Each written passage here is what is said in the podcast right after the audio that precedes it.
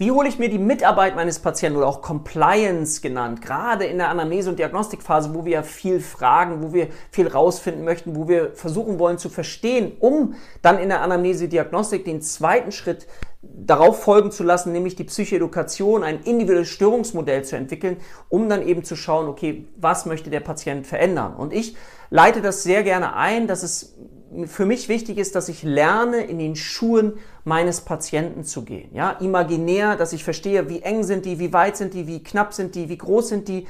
Oder eine andere Metapher, die ich sehr gerne nutze, ist, dass es für mich wichtig ist, in den Lebensfilm meines Patienten einzutauchen. Also, dass es für mich wichtig ist, dass ich in ihren Lebensfilm eintauche und verstehe, wie sie denken, wie sie fühlen, um von dort aus eben ihnen alternative Perspektiven anzubieten. Also denk vielleicht mal nach, welche Metapher könnte für dich hilfreich sein. Wenn du eine hast, schreib die gern unten in die Kommentare, damit hilfst du uns allen.